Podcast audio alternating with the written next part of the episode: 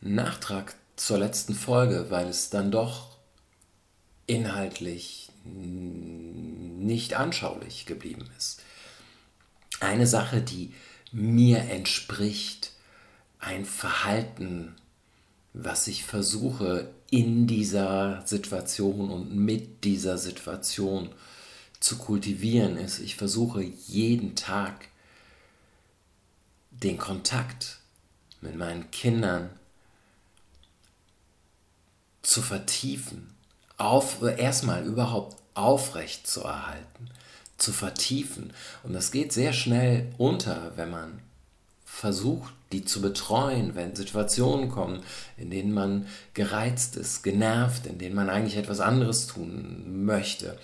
Und ich versuche, so gut ich kann, die Beziehung und diesen Kontakt nicht unter allem anderen leiden zu lassen.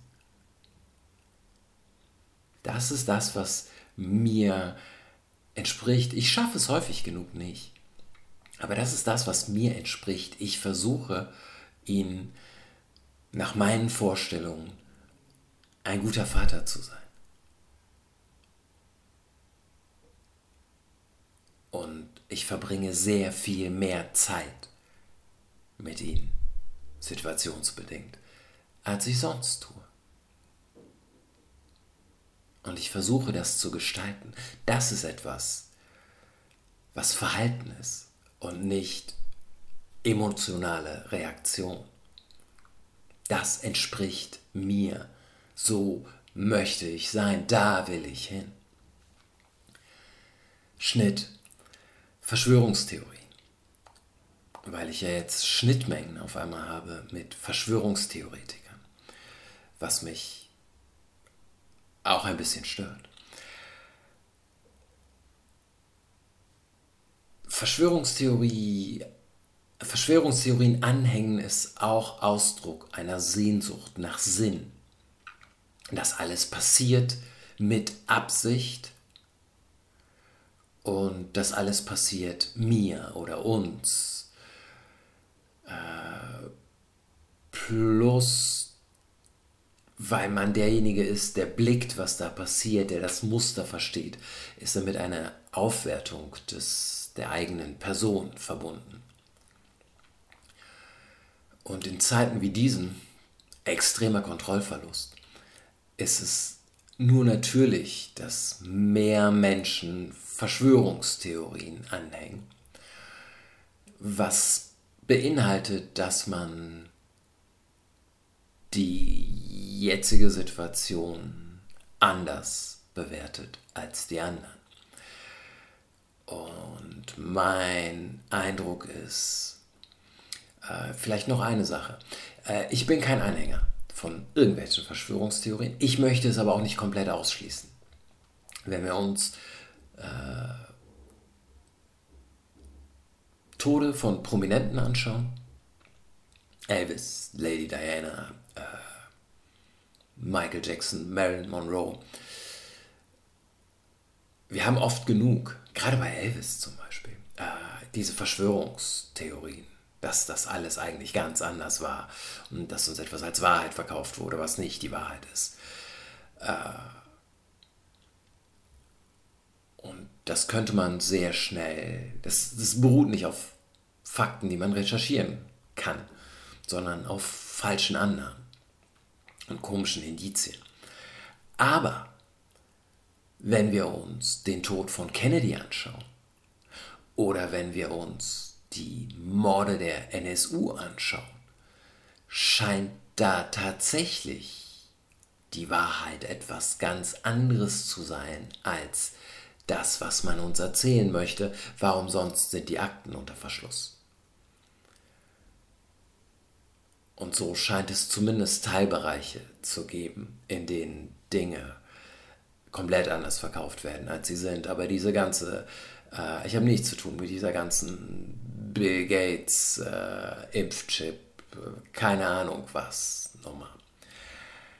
Aber ich möchte mir auch nicht erzählen lassen, dass alles, was ich jetzt sehe, auf einer wissenschaftlichen Basis fundiert und Ausdruck von Vernunft ist.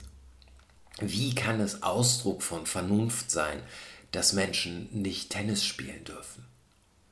Wie kann es Ausdruck von Vernunft, Tischtennis auch nicht, Tennis äh, noch weiter auseinander? Nein, machen wir nicht. Äh, lesen auf der Parkbank? Ich kenne um eine Ecke jetzt jemand, der Geld dafür bezahlen musste, weil er in einem See geschwommen ist, alleine. Das kann nicht Ausdruck von Vernunft sein. Äh, wir haben Zahlen, die sich widersprechen. Wenn wir uns die Infektionszahlen von Kindern angucken, wie sehr Kinder andere infizieren und so weiter. Es gibt mehrere Untersuchungen und es ist sehr schwer, ein Gesamtbild daraus zu basteln. Das heißt, die Faktenlage ist so ein bisschen, sagen wir nicht ganz eindeutig. Sagen wir nicht mal schwammig, nicht ganz eindeutig. Und daraus Vernunft abzuleiten, finde ich schwierig. Und auch dieses Auf, also diese Behauptung von Vernunft, wenn ich kein strategisches Handeln erkennen kann. Spielplätze werden geschlossen, außer NRW. Wir sagen so nein. Und zwei Tage später sagt auch NRW, äh, wir müssen diese Spielplätze schließen, weil ihr seid da ja draufgegangen. Ihr habt ja gespielt mit euren Kindern, das geht so nicht. Das ist unterm Strich das, was sie sagen. Und ähm, ich stehe da und denke, ja, aber was habt ihr gedacht? Was, was machen die Leute? Was habt ihr gedacht, machen die Leute, wenn ihr die Spielplätze auflässt? Lasst. Keine Ahnung. Und so scheinen mir sehr viele Dinge.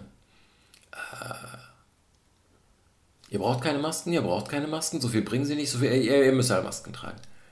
Beim Einkaufen und im Nahverkehr. Äh, ja, okay. So, was, was ist die Strategie dahinter? Äh, das ist nicht Vernunft geprägt. Das ist Ausdruck, für mich Ausdruck von Hilflosigkeit. Und äh, ich habe es schon mal gesagt, aber ich sage es gerne wieder.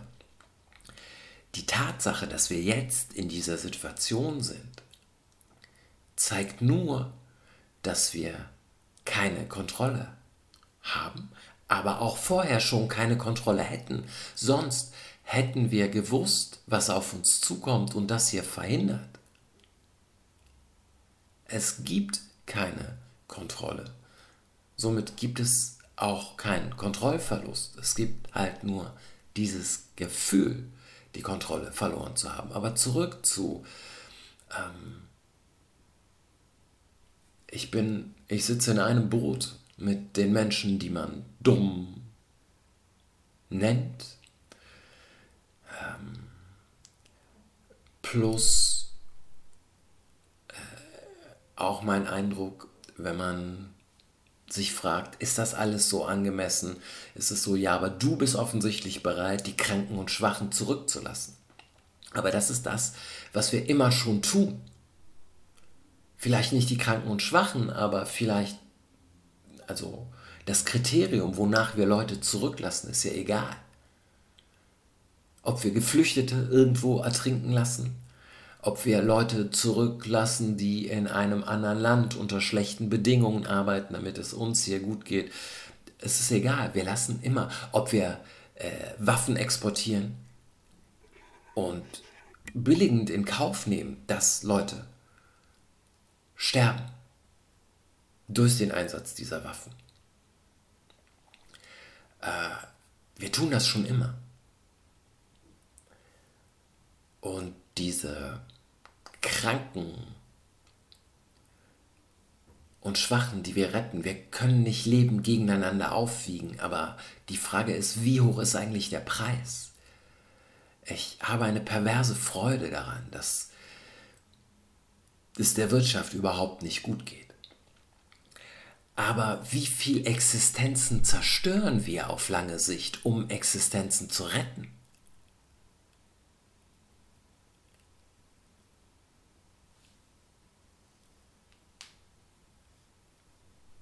Ist, ist das alles tatsächlich gerechtfertigt und muss ich wirklich glauben?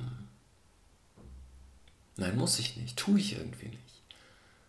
Ich habe Schnittmengen in der Betrachtungsweise der aktuellen Situation mit Leuten, die nicht sozial sind und mit Leuten, die aufgrund von Indizien krude Weltbilder haben. Aber mein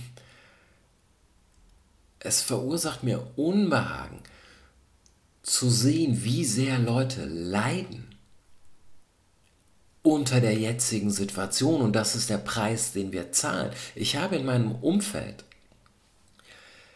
äh, Menschen, die Angst haben, die unter großem Druck stehen und die kleine Kinder haben. Was macht das mit diesen Kindern? Wochenlang in dieser Atmosphäre zu leben.